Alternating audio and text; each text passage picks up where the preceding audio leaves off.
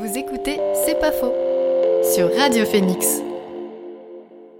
Mercredi 15 mars, le film Drunk était diffusé au cinéma Lux à Caen, une projection suivie d'un débat sur les dangers des addictions et plus particulièrement l'addiction à l'alcool. Pour celles et ceux qui ne connaissent pas, Drunk, c'est l'histoire de quatre amis appliquant une théorie d'un psychologue norvégien selon laquelle l'homme aurait dès sa naissance un déficit d'alcool dans le sang. Et si dans les premiers temps les résultats sont encourageants, la situation va vite dégénérer. L'occasion pour nous d'évoquer la question de l'addiction à l'alcool, comment est-ce qu'elle se caractérise, à quoi est-elle liée, comment la traiter, autant de questions auxquelles nous allons tenter de répondre avec nos invités aujourd'hui. Tout d'abord, Annelise Pitel, bonjour. Bonjour. Alors vous êtes maîtresse de conférence à l'Université de Caen, spécialiste des troubles cognitifs et des atteintes cérébrales des patients présentant un trouble de l'usage d'alcool. Et en visio, nous sommes avec Nicolas Cabé. Bonjour. Bonjour.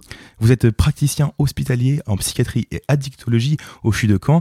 Pour commencer, avant de parler même d'alcool, euh, on peut parler d'addiction. À partir de quand est-ce qu'on considère, Annelise Pitel, qu'une personne est addicte?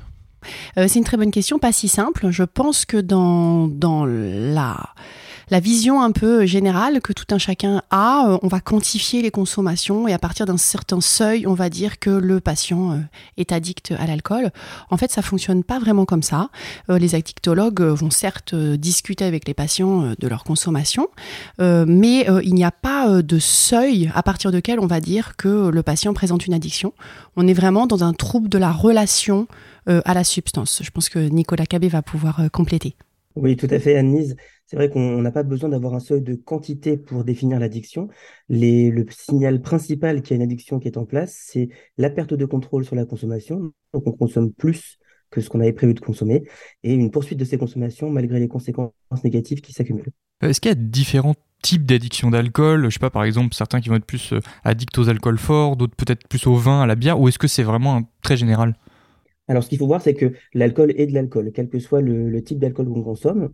C'est pour ça qu'on parle souvent de verres standards qui correspondent à des verres qui contiennent 10 grammes d'alcool pur, quel que soit le type d'alcool. Pour du whisky, ça fait un petit verre de 3 centilitres. Pour une bière, ça fait par exemple une bière de 25 centilitres à 5 degrés. Ensuite, on n'a pas d'addiction euh, différentielle selon les types d'alcool. Ce qu'on voit bien, c'est d'ailleurs que quand les patients essayent de, de changer d'un alcool à l'autre, en fait, quand on calcule le nombre de verres standards, on tombe à peu près sur la même quantité d'alcool consommé. C'est juste que le volume, finalement, euh, a, évolué. Et Nicolas Gabé, pour bien comprendre, qu'est-ce qui se passe dans le cerveau d'une personne qui est addicte à l'alcool? Alors, ce qui se passe, c'est ce qui se passe dans le cerveau d'à peu près tout le monde, finalement. C'est que l'alcool va venir dans le cerveau générer un signal plaisir, un signal récompense, qui va par contre, chez certaines personnes, résonner plus fort parce qu'il y a des facteurs de vulnérabilité. Euh, et installer progressivement un, détournement de ce système qui gère la récompense jusqu'à finalement rendre l'alcool comme seule récompense intéressante, écraser complètement les récompenses naturelles avec une centration sur le produit qui va prendre de plus en plus de place dans, la vie de l'individu au point finalement de lui faire perdre de vue toutes les conséquences négatives qu'il pourrait risquer à consommer. Alors Fouquet disait, hein, c'était un Français, psychiatre français, qui disait que euh, être alcoolique, c'est comme ça qu'on appelait euh, avant les patients qui ont une dépendance à l'alcool et maintenant on parle de troubles d'usage d'alcool. Donc Fouquet disait que être alcoolique, c'est perdre la liberté de s'abstenir de boire. Donc euh, voilà, essayez de, de, de, vous abstenir de boire, d'arrêter de boire, et selon le niveau de difficulté, vous aurez peut-être une, une petite réponse. D'ailleurs, ça fait écho à ce qui est proposé dans le cadre du Dry January, euh, où en fait, euh, le principe étant qu'au mois de janvier, on se teste et on voit si on est capable d'arrêter de boire de l'alcool tout au long de ce mois de janvier qui fait 31 journées. Euh, et c'est assez, je, vous encourage à, le faire, c'est assez intéressant et, pour mieux se connaître et, mieux comprendre la relation qu'on entretient avec l'alcool. Mais donc on est d'accord que quand on parle d'addiction à l'alcool, on est vraiment sur une, maladie. Oui, complètement. C'est une maladie. Euh, elle est parfois décrite comme une maladie du cerveau hautement euh, récidivante. Dans les critères, Nicolas Alcabé euh, le disait, il y a des dommages liés à l'alcool. C'est-à-dire que les, patients qui arrivent en service d'addictologie, euh, ils sont à un stade où les, les, complications somatiques, c'est-à-dire médicales, sont parfois déjà importantes. Les dommages professionnels sont conséquents. Ils ont perdu leur emploi.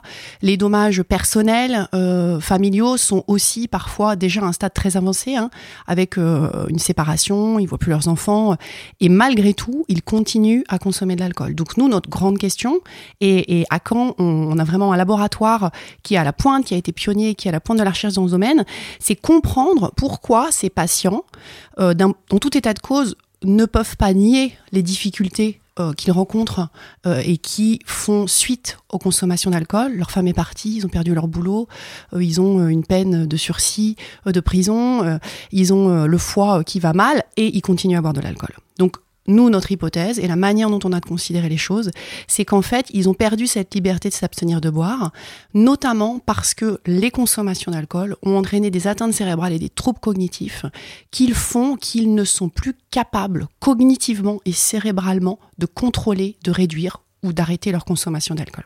Et cette capacité à s'abstenir, est-ce qu'il y a différents degrés? Est-ce qu'il y a différents degrés d'addiction en fait? Alors, euh, différents degrés d'addiction, je, laisserai euh, Nicolas euh, Cabé répondre à ça. On, a des critères. Hein. par contre, en termes de, prise en charge, ce qui est vraiment intéressant, c'est que il y a eu un, un, shift, en fait, un changement de paradigme qui a eu un impact sur euh, la chercheuse que je suis, c'est-à-dire qu'il y a encore euh, quelques années, on ne considérait qu'une seule option pour les patients qui ont un trouble de usage d'alcool, c'était l'arrêt total des consommations, l'abstinence à vie. Euh, c'était vraiment l'objectif thérapeutique. Et depuis quelques années, il y a un autre objectif thérapeutique qui est arrivé, qui est de diminuer les dommages liés à l'alcool, diminuer les risques et donc diminuer les consommations. Nicolas Cabé vous, vous le dira très bien, euh, euh, diminuer les consommations chez un patient, ça peut être garder des consommations qui nous semblent à nous très importantes, mais toutefois qui, vont, ces consommations, être moins importantes et donc entraîner moins de dommages. Je pense que tu, peux compléter, euh, Nicolas, par rapport à ces niveaux d'addiction? Tout à fait, oui. S'il faut regarder ça du côté très médical de la chose, euh, on a effectivement deux manières de considérer le, phénomène. Soit on parle de trouble de l'usage d'alcool, comme dit et là ça veut dire ce que ça veut dire, c'est-à-dire qu'on a des gens qui utilisent l'alcool jusqu'à ce que ça atteigne un niveau de trouble.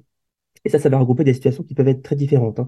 Ça va être une personne qui consomme 5-6 verres par jour, mais toujours au repas, ça passe assez bien dans, dans le contexte de convivialité mais ça va aussi inclure euh, les jeunes adultes ou moins jeunes adultes qui prennent jusqu'à 10, 11, 12 verres en quelques, en quelques heures euh, lors d'une soirée, par exemple. Et puis, l'Organisation mondiale de la santé, elle, définit plutôt les choses par palier, en parlant d'usage simple ou d'usage à moindre risque, puisqu'il n'y a pas d'usage sans risque d'alcool. Même le premier verre d'alcool euh, génère des risques. Et puis ensuite, ce qu'on va appeler l'usage à risque et l'usage nocif, qui, eux, sont caractérisés par une prise de risque par rapport à la consommation du produit, voire à des conséquences négatives qui commencent à apparaître. Et enfin, l'OMS parle de dépendance quand on ne peut plus du tout s'arrêter de, consommer. Ouais, donc ça, c'est les, différents degrés. Est-ce qu'il y a aussi ce qu'on pourrait peut-être appeler différentes phases, c'est-à-dire au début, on va commencer à boire un tout petit peu, puis après de plus en plus, ou est-ce qu'il y a des gens qui, dès qu'ils touchent à l'alcool, commencent à boire beaucoup? Alors, ça, c'est un phénomène qui, qui, va être très, très variable d'une personne à l'autre. Déjà, il faut voir un petit peu ce qui se passe euh, dans l'enfance de la personne. On est en Normandie ici. Euh, moi, je suis arrivé dans, dans, la région pour euh, la fin de mes études de, médecine et j'ai découvert un peu cette pratique de mettre éventuellement un peu de calva dans le, dans le biberon ou d'avoir de l'eau rougie, par exemple, pour les enfants ou même des bolets de cidre dans les années 50 qui étaient distribués en, école primaire. Donc là, finalement, on va avoir des, expositions à l'alcool qui sont déjà très précoces et qui peuvent euh, rendre plus vulnérables au développement d'une addiction à l'alcool.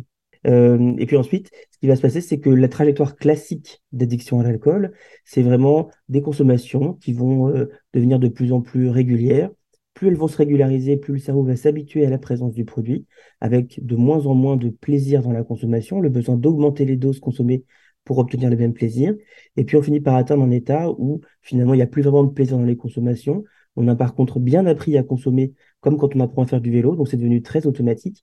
Et à l'inverse, dès que l'alcool se retire parce qu'il y a une période sans consommation, on peut avoir des signes de manque qui s'expriment, et là, le besoin de consommer très rapidement pour pouvoir soulager ces signes de manque. Là, on parle euh, des, causes, j'aimerais qu'on parle un peu des, conséquences. Qu'est-ce que c'est un peu les conséquences euh, d'un trouble de l'usage de l'alcool sur, euh, je ne sais pas, un mois et puis sur des années? Alors nous, à Caen, on va être euh, vraiment, comme je vous le disais, euh, dans l'expertise des consommations, euh, de l'effet des consommations chroniques et à long terme. C'est toute l'ambiguïté de cette substance en fait, hein, puisque les patients peuvent consommer de manière excessive pendant des années sans pour autant avoir de signes importants. donc les patients qui sont vus, qui sont inclus dans nos études, sont des patients qui sont vus en addictologie, donc ce sont des patients qui consultent pour un trouble de l'usage d'alcool soit parce que euh, bah parce qu'ils souhaitent arrêter, soit euh, parce qu'ils sont fortement incités, euh, que ce soit par la justice ou par leur entourage, à arrêter les consommations. Donc les patients qu'on inclut dans nos études sont des patients qui qu'on appelle, hein, dans notre jargon, qui ont un trouble de l'usage sévère d'accord? Des patients qu'on appelait avant dépendants à l'alcool. On a commencé à étudier ces patients un peu par hasard au final, euh, il y a 20 ans. Euh, c'était un groupe contrôle d'un autre groupe de patients qui présentent une amnésie liée à l'alcool. Euh, on étudie, on, est quasiment les seuls au monde à étudier cette population qui s'appelle le syndrome de Korsakoff, cette pathologie, qui est un syndrome amnésique. Et euh, comme cette pathologie, elle est principalement liée euh, à une carence en vitamines et un trouble de l'usage d'alcool, on s'est dit qu'il fallait qu'on ait un groupe contrôle de patients qui n'étaient pas carencés, mais qui avaient un groupe, un, trouble de l'usage d'alcool. Donc c'est comme ça qu'on a pris contact il y a 20 ans maintenant avec le service d'addictologie et qu'on a vu des patients qui ne sont pas en neurologie, hein. ce sont des patients d'addictologie qui viennent consulter, qui n'ont pas de plainte particulière de mémoire cognitive, etc. Et là, dans, dans le cadre de nos études, on s'est rendu compte qu'on avait complètement euh, sous-estimé l'ampleur et la nature des déficits cognitifs et des atteintes cérébrales. Les patients, quand ils viennent au centre Cicéron pour faire de l'imagerie cérébrale, euh, il y a des médecins qui regardent les examens et euh, qui sont pas forcément au fait de, l'âge du patient ou de son diagnostic. Et régulièrement, en tout cas au départ, maintenant ils sont habitués, ils nous disent ah oui non mais ça c'est tout à fait typique d'un patient qui a un Alzheimer à un stade avancé. Non pas du tout. C'est un patient de 40 ans qui a un trouble de l'usage d'alcool et qui n'est pas du tout en neurologie. Donc ces atteintes elles peuvent vraiment être importantes et ça c'est quelque chose qu'on ne soupçonnait pas. Donc des atteintes cérébrales euh, potentiellement importantes, des troubles cognitifs importants. Euh, comme je disais tout à l'heure, toute l'ambiguïté, enfin toute la difficulté, c'est que ces troubles cognitifs, nous, on les évalue après l'arrêt de l'alcool. Donc au moment où les patients euh, ont, terminé cette période de sevrage dont Nicolas Cabé parlait, qui est, difficile, euh, on va dire d'un point de vue physique et psychologique. Donc on les laisse un peu tranquilles, on les voit juste après, au moment où une prise en charge psychosociale, psychothérapeutique va être proposée. Et ce dont on s'aperçoit, c'est que cognitivement, un grand nombre de ces patients ne sont pas capables de bénéficier de cette prise en charge. On est sur une maladie, comme je vous l'ai dit, hautement récidivante. Hein. Le taux de rechute est extrêmement élevé. Euh, et on propose une prise en charge qui visiblement n'est pas adaptée aux capacités cognitives de tous les patients. Donc on œuvre vraiment, nous, et ça fait, euh, ça fait maintenant 20 ans qu'on travaille, euh, et, je pense qu'on peut dire qu'il y a eu des, des résultats, puisque maintenant il y a des neuropsychologues, des psychologues spécialisés en neuropsychologie dans beaucoup de services d'addictologie, pas tous, mais de plus en plus. Il y a 20 ans, ça n'existait pas. Et maintenant, on s'est rendu compte qu'il fallait identifier la présence de ces troubles cognitifs et de ces atteintes cérébrales afin de d'ajuster et d'adapter la prise en charge de ces patients à leur capacité cognitive. Typiquement, il y a une, une convention mise en place avec un service euh, de soins de suite et de réadaptation, une genre de maison de convalescence dans la région, qui permet aux patients qui ont des troubles à l'issue du sevrage trop importants de ne pas aller sur une prise en charge psychothérapeutique puisqu'ils ne sont pas capables d'en bénéficier, mais d'abord d'aller se restaurer physiquement, c'est-à-dire euh, manger, euh, faire du sport, à l'abri des consommations d'alcool pour pouvoir revenir dans un second temps quand cognitivement ils sont plus à même de bénéficier des soins. Donc, à quand nous, on étudie surtout ces, conséquences-là, mais les conséquences, euh, peut-être Nicolas, tu, peux compléter, elles sont très nombreuses sur un très nombre d'organes et potentiellement très importantes. Oui, tout à fait, euh. En sachant que pour rester quand même un petit peu sur les troubles cognitifs, euh, il faut garder en tête que ça concerne des patients qui ont consommé longtemps mais ça va aussi impacter les, jeunes adultes qui consomment sous forme de binge, donc ces consommations très rapides, très importantes. Euh, c'est pas ce qu'on, des travaux qu'on fait dans l'équipe, mais il y a d'autres équipes qui travaillent sur ce sujet et qui montrent bien qu'on va, on a un retentissement cognitif de ces consommations massives qui, a priori, vont euh, récupérer dans, dans le temps, mais qui ont un impact tout à fait significatif. Alors après, au niveau des complications liées à l'alcool, le catalogue est beaucoup trop long pour que je puisse le faire euh, à l'oral. L'OMS considère qu'on a à peu près 200 maladies différentes qui sont euh, associés aux consommations d'alcool. Et ça reste aujourd'hui la deuxième cause de mortalité évitable. On a à peu près 41, 41 000 décès par an, donc 7% des décès au total, qui pourrait être évité si les consommations d'alcool étaient moins importantes en France. tout à l'heure, Annie Spital, vous parliez de Dry January, qui était un bon moyen de voir où on était dans sa consommation d'alcool. quels sont les premiers signes qui, doivent nous alerter quand on est addict à l'alcool?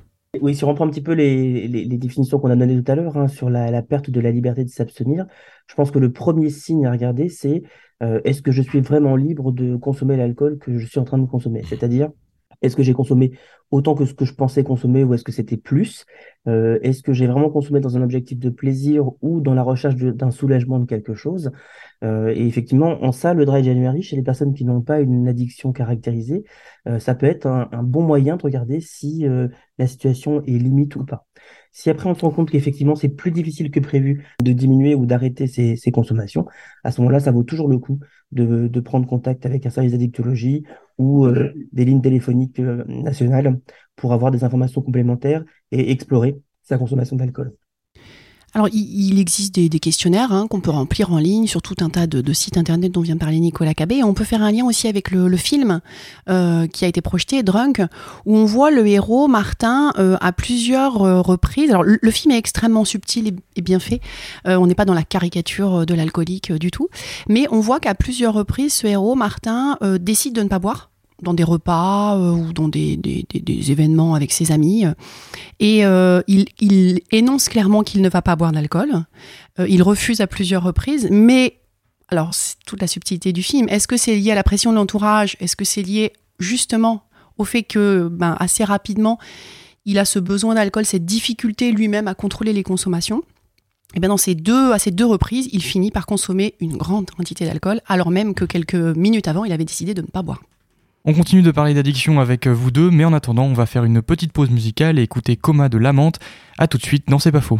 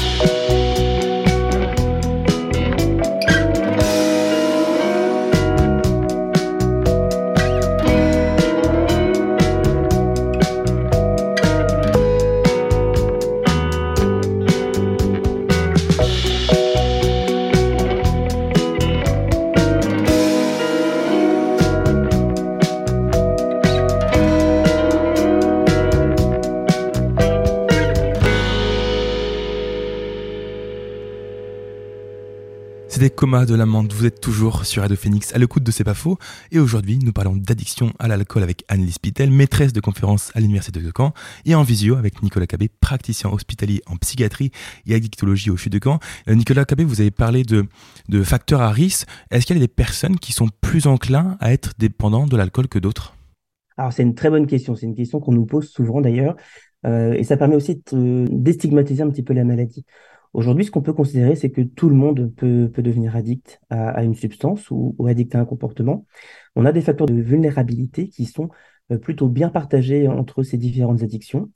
On va considérer qu'il y a trois grandes catégories de facteurs de vulnérabilité. Des facteurs de vulnérabilité plutôt individuels, des facteurs de vulnérabilité qui sont liés à l'environnement et des facteurs de vulnérabilité qui sont liés aux produits directement. Les facteurs de vulnérabilité individuels, c'est par exemple la sensibilité au stress, c'est certains traits de personnalité comme l'impulsivité, la recherche de sensations, le besoin de dépassement, euh, mais aussi le fait d'avoir une pathologie psychiatrique, par exemple. Tous ces facteurs-là qui vont plutôt augmenter le risque de développer une addiction face à certains facteurs euh, de stress. Pour ce qui est des facteurs liés à l'environnement, on va avoir tous les facteurs autour du fait d'avoir un, faible réseau social, euh, mais aussi le fait d'avoir une famille où il y a déjà beaucoup de consommateurs, ce qui, va, ce qui va rendre plus vulnérable au développement des addictions. Et enfin, par rapport aux produits, ça va vraiment être le potentiel addictogène des, produits, euh, mais aussi leur disponibilité. Par exemple, ce qu'on sait, c'est que le produit le plus addictogène parmi les drogues, c'est vraiment le tabac, qui a un potentiel addictogène de plus de 30%. Mais ensuite, on, va avoir des produits comme euh, l'héroïne, par exemple, la cocaïne, et ensuite seulement l'alcool, euh, qui font moins de gens dépendants en France parce que le produit est un petit peu moins accessible, mais qui ont un potentiel addictogène très important. Est-ce qu'il y a des âges auxquels on est plus exposé ou plus en danger face aux, addictions liées à l'alcool? Alors en fait, euh, je, pense que l'exposition à l'alcool a des dangers ou peut entraîner des dommages tout au long de la vie, même in utero. Hein. Les consommations d'alcool de, la femme enceinte peuvent avoir un impact sur le développement de l'embryon nous, on, se met à étudier une, nouvelle tranche d'âge qui est, assez peu euh, investiguée, que ce soit euh, d'ailleurs en recherche ou, d'ailleurs euh, traitée par les médias. c'est la population de sujets âgés. Donc en fait, on entend pas mal parler de binge drinking, de Bovary Express ou Biture Express chez les jeunes, les étudiants ou les jeunes adultes, mais les consommations d'alcool des sujets âgés, elles restent encore plus tabous. pourquoi? Alors c'est sans doute multifactoriel. Il y a un certain un nombre de personnes qui considèrent que c'est difficile d'enlever ce dernier plaisir au sujet âgé. Euh, il y a aussi des aspects culturels, comme, comme l'a mentionné Nicolas Cabé, c'est une génération euh, qui a consommé à boire de l'alcool euh, assez tôt. et sans doute qui a ancré les consommations d'alcool assez fort dans, dans, les habitudes. ce que montre Santé publique France, c'est qu'au final, chez des adultes ou euh, des sujets euh, âgés, la quantité totale d'alcool consommé est relativement stable. Euh, par contre, les modalités de consommation seront très différentes. Donc la personne âgée va moins avoir d'ivresse, les ivresses disparaissent quasiment plus, quasiment totalement. Par contre, les consommations quotidiennes sont très fréquentes. Donc on a vraiment des patterns de consommation qui sont très différents.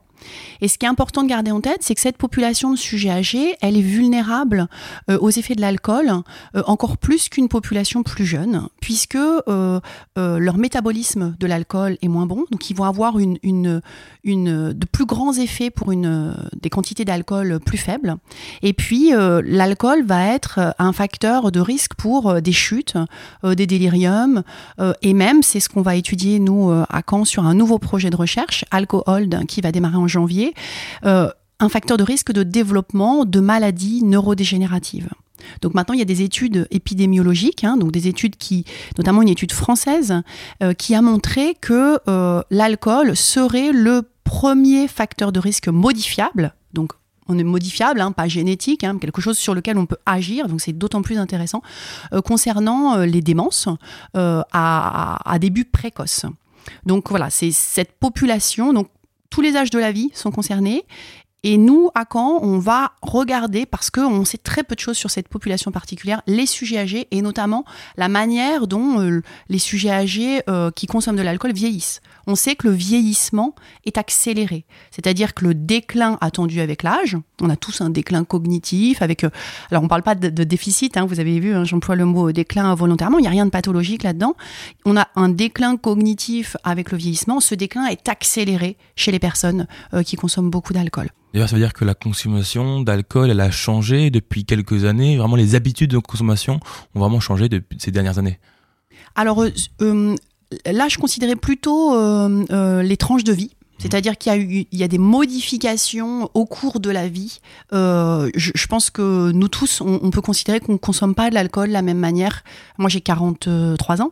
Euh, je consomme pas de l'alcool de la même manière que quand j'en avais 20 et certainement pas de la même manière que quand j'en aurais 60 ou, ou 80. Euh, donc là, on est plutôt avec une approche au cours de la vie individuelle. Euh, et ça, Nicolas, peut-être que toi, tu as des informations sur plutôt les changements, euh, on va dire, euh, pas liés à l'individu et, et, à son vieillissement, mais plutôt euh, liées euh, à, l'évolution euh, des époques Oui, tout à fait, Annelise. je pense que c'est très important effectivement de ne pas se focaliser que sur la période du, jeune adulte, qui est effectivement une période particulièrement à risque pour mettre en place des addictions, puisque c'est la période où on s'expose finalement aux, substances, mais bien de voir que ça peut représenter une pathologie qui va concerner toutes les tranches d'âge et, qui est en termes de prévention assez mal ciblée concernant les sujets âgés. Ensuite, sur les changements de mode de, consommation, ce qui est très clair aujourd'hui, c'est que on a une baisse globale de la consommation d'alcool en France. Hein. c'est des dizaines de litres en moins par rapport à ce qu'on pouvait faire il y a, il y a 100 ou 200 ans. Euh, et aussi une, modification de la, de la manière de consommer, notamment chez les sujets jeunes. Parce que comme a dit euh, Anne Spitel, finalement, avec l'âge, euh, on, adapte aussi les consommations à son métabolisme, avec des consommations qui sont moins brutales, moins euh, importantes et qui vont être un peu plus régulières. Euh, mais on voit aussi que chez les jeunes adultes, euh, là où auparavant on avait des consommations qui étaient relativement semblables à celles des adultes un petit peu plus avancés en âge, on a maintenant dans les jeunes générations, depuis une bonne quinzaine d'années, le phénomène du binge drinking qui va modifier complètement la manière de, consommer, avec des consommations très brutales, très massives.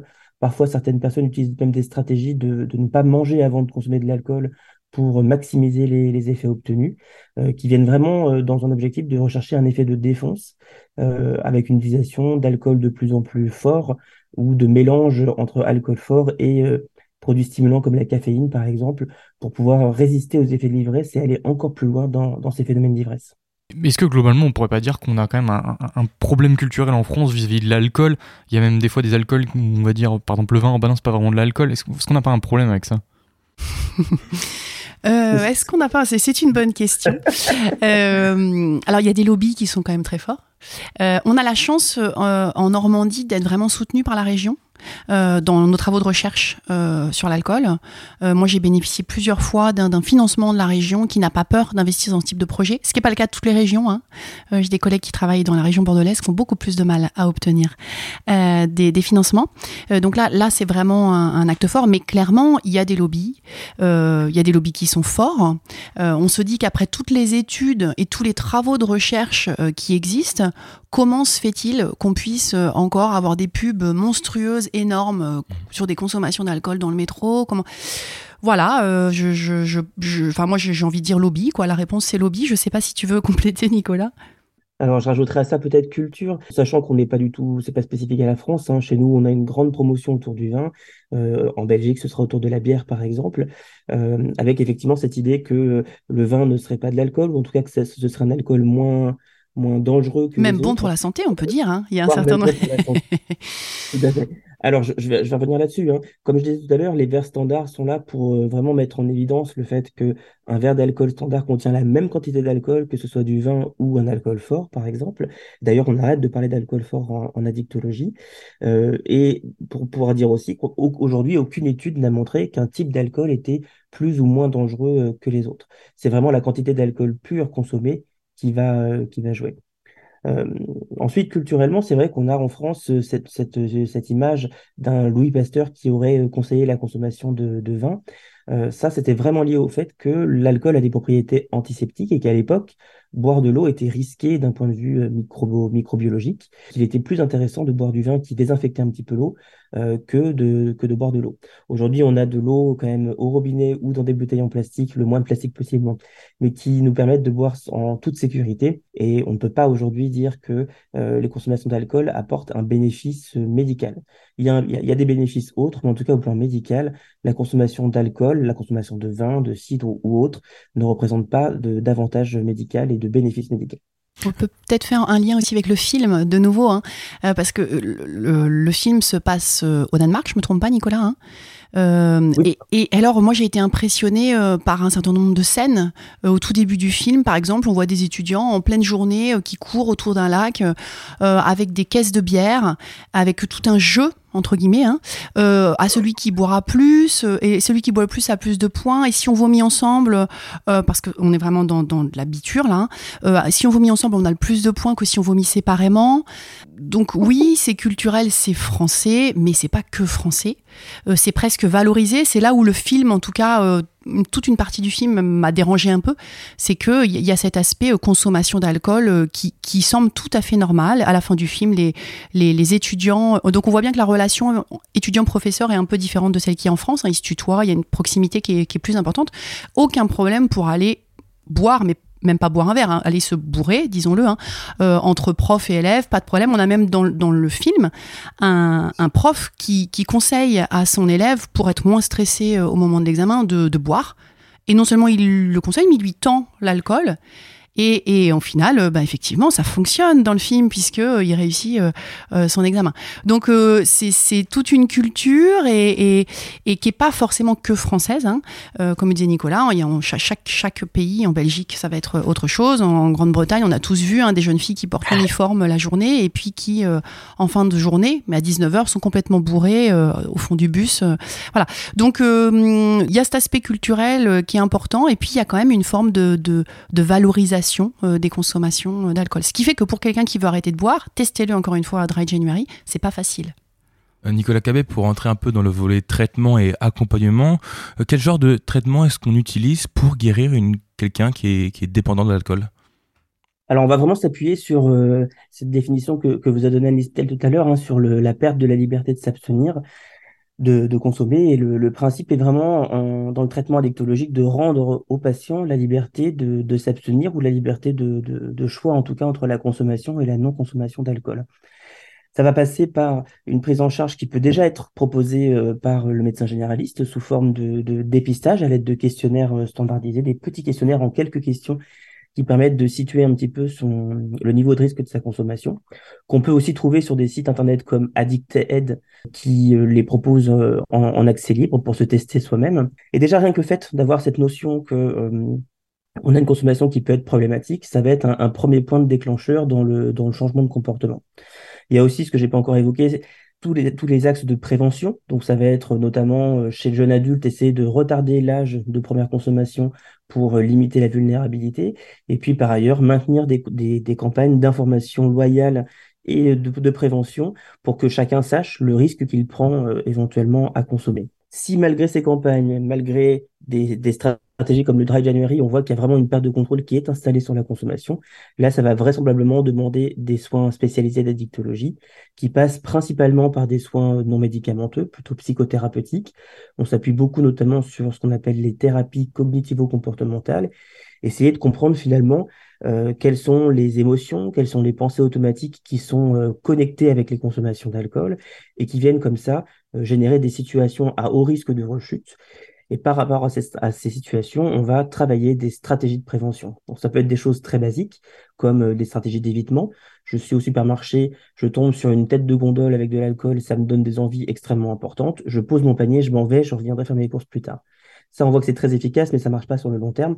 Donc on va ensuite développer toute une série de stratégies complémentaires. Et puis on utilise aussi un outil qu'on appelle l'entretien motivationnel qui va chercher à vraiment augmenter la motivation euh, des patients à maintenir leur changement de comportement. avec deux objectifs hein, possibles, soit un objectif de modération des, des consommations d'alcool, vraiment réduire la quantité, réduire les risques associés à la, à la, consommation. Et puis pour certains, euh, pour certains patients, ça va être vraiment l'abstinence qui va être euh, choisie, tout en sachant que c'est vraiment quelque chose qui est co-construit entre le patient euh, et le thérapeute. Et enfin, on va avoir plutôt un volet médicaments. On a quelques médicaments qui existent aujourd'hui pour diminuer les envies d'alcool chez les patients qui sont dépendants. Et puis, on va éventuellement traiter aussi toutes les comorbidités, toutes les maladies associées, qu'elles soient psychiatriques ou somatiques physiques. Et combien de temps est-ce que ça peut prendre de, sortir totalement ou au moins partiellement de la dépendance? Ça, c'est un processus qui va être euh, assez long et d'ailleurs, c'est parfois difficilement compris par, euh, par l'entourage puisque l'addiction à l'alcool est une maladie qui retentit autant sur l'entourage que sur l'individu. Euh, on va considérer aujourd'hui que en 15 jours, le cerveau s'est désensibilisé au produit. Et ça, c'est que le tout, tout, tout début du, du, phénomène, puisque en fait, on va avoir des symptômes qui vont persister pendant plusieurs mois après l'arrêt du produit quand quelqu'un a choisi d'être abstinent que ce soit au niveau des troubles du sommeil, par exemple, que ce soit au niveau de certains troubles cognitifs aussi, qui sont présents juste après le sevrage et qui vont rester pendant plusieurs mois euh, chez, l'individu.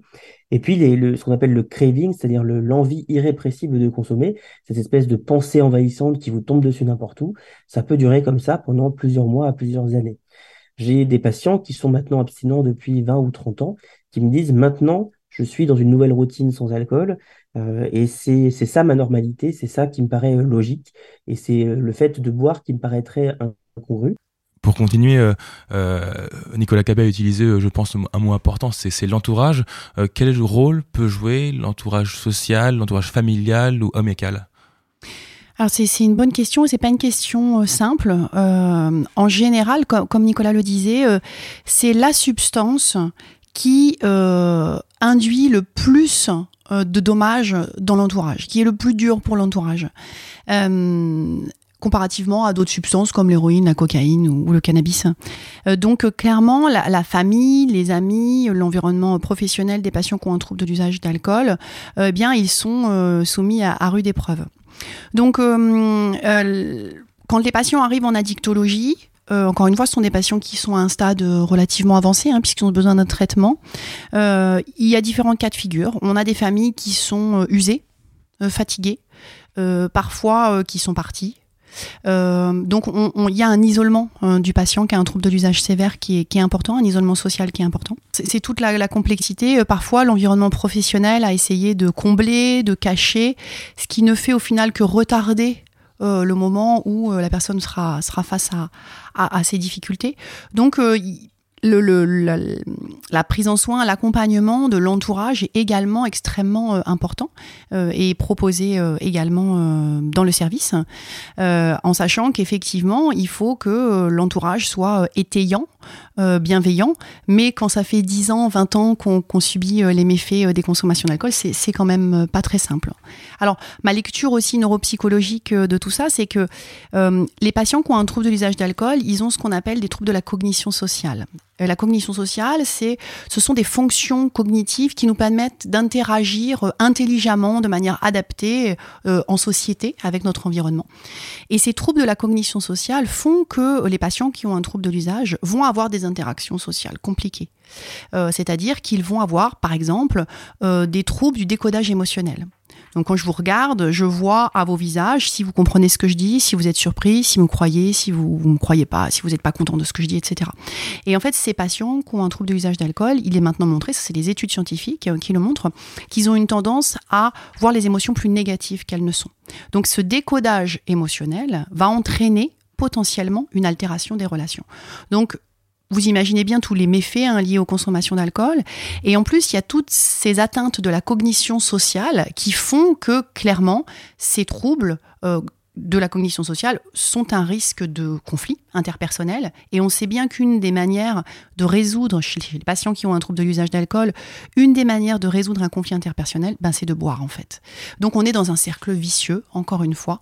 Euh, donc difficile pour l'entourage, aussi du fait de ces troubles de la cognition sociale. Et de manière intéressante, ces troubles, ils font partie de ceux qui persistent longtemps, qui récupèrent le moins bien, avec même des problématiques où on se demande parfois s'ils ne sont pas précédents, c'est-à-dire s'ils n'ont pas précédé le trouble de l'usage d'alcool et peut-être euh, euh, amener au développement de ce trouble de l'usage d'alcool. Comme on l'a évoqué en, début de la discussion, vous avez la semaine dernière participé à un, débat sur les dangers des addictions. On imagine que, que c'est bon déjà aussi un moyen de faire de, de la prévention et de l'information, mais qu'est-ce qui en est ressorti de ces discussions? Alors, il se serait intéressant de demander. Alors, le, nombreux, le public était nombreux, 123 hein. personnes, nous a dit le luxe. La salle était, était pleine. certaines, certaines de ces personnes avaient déjà vu le film. Euh, et c'était assez intéressant de voir la manière dont le revoir pouvait aussi avoir modifié, j'en fais partie, hein, modifié la manière dont on l'avait interprété. Euh, ce qui m'a frappé vraiment, c'est que en fait les, gens ont échangé très librement à l'issue de ce, débat, et notamment euh, sur la dernière scène, sans, vouloir spoiler le film. En fait, la dernière scène, en tout cas, n'a pas été perçue de la même manière par tout le monde, euh, même parfois perçu de manière, j'aurais jamais pensé qu'on aurait pu interpréter cette dernière scène euh, de, cette façon-là. Et donc c'était intéressant parce que je pense que la manière dont on a interprété la fin du film, certains euh, avaient une vision très optimiste de la fin du film, d'autres extrêmement négative, d'autres étaient dans l'interrogation sans vraiment comprendre. Euh, il reçoit un texto en fait, et même l'origine du texto était remis en question par certaines personnes. Ça, j'ai trouvé ça vraiment intéressant parce que je pense que la manière dont on percevait cette fin était liée à nos propres représentations sur l'alcool, nos propres. Donc ça, c'était c'était vraiment intéressant. Euh, on a pu échanger avec la salle. Donc euh, la salle comprenait des gens donc du grand public qui me semblaient pas avoir un lien particulier avec les patients ou le trouble d'usage d'alcool, en tout cas à première vue. on a aussi eu des soignants qui étaient là, qui étaient contents de pouvoir discuter de ce film.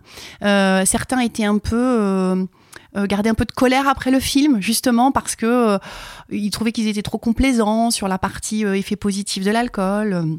D'autres reprochaient, euh, euh se, reprochaient euh, entre eux d'être, de diaboliser la substance. Donc c'était vraiment intéressant.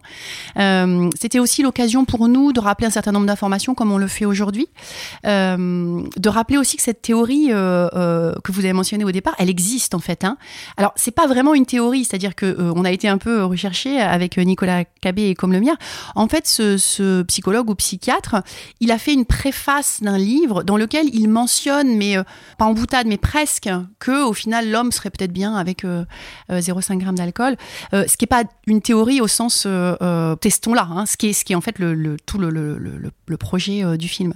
Et puis on a un monsieur qui est venu nous voir à la fin du film pour nous dire que ça faisait 42 ans qu'il était abstinent et que il s'était, il avait, il s'était reconnu dans certains aspects, dans la discussion qu'on pouvait avoir aussi euh, sur les, les, les, effets de l'alcool sur la consommation d'alcool. Je pense à un, un, élément particulier qui est le fait d'avoir du mal à différer euh, les récompenses. Et que quand on est face à une situation, qu'on a un trouble d'usage d'alcool, on a tendance à prendre la récompense immédiate, qui est souvent l'alcool, plutôt que différer euh, une récompense et un, et un, un plaisir. Donc il s'était reconnu dans tout ça. Et donc voilà, c'était, c'était, je pense que c'était vraiment une une belle soirée, encore une fois, autour d'un film qui n'était pas un film de prévention. Et je pense que c'est pour ça que la discussion a été si intéressante. Parce qu'on n'était pas dans le tout gris, enfin tout blanc ou tout noir. Justement, on était dans toutes ces nuances et ça laissait libre cours à l'interprétation de chacun. Et c'est ce qui a rendu la discussion riche, je crois. Merci beaucoup à tous les deux d'avoir répondu à nos questions. Je le rappelle, Annelise Pitel, vous êtes maîtresse de conférences à l'Université de Caen et Nicolas Cabé, praticien hospitalier en psychiatrie et addictologie au CHU de Caen. Bonne journée à tous les deux. Merci, au revoir. Vous écoutez C'est pas faux sur Radio Phoenix.